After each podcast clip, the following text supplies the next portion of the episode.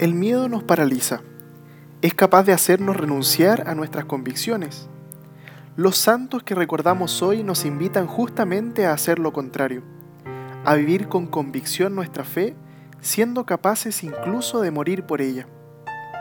Hoy, miércoles 16 de septiembre, la Iglesia recuerda a dos santos mártires del siglo II de nuestra era, los santos Cornelio y Cipriano.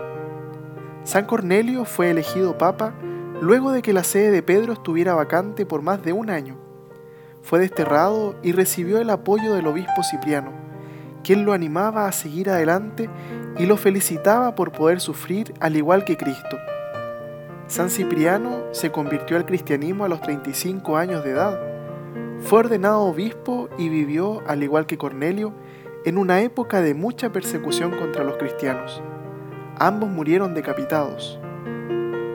Hoy día preguntémonos, ¿cuántas veces nuestra fe tambalea y se siente débil? Pidámosle al Señor por intercesión de estos santos mártires que fortalezca nuestra fe, que podamos tener una fe convencida y convincente, tanto en los momentos de alegría como en los momentos de dificultad. Que San Cipriano y Cornelio nos ayuden a vivir hoy nuestra fe con coraje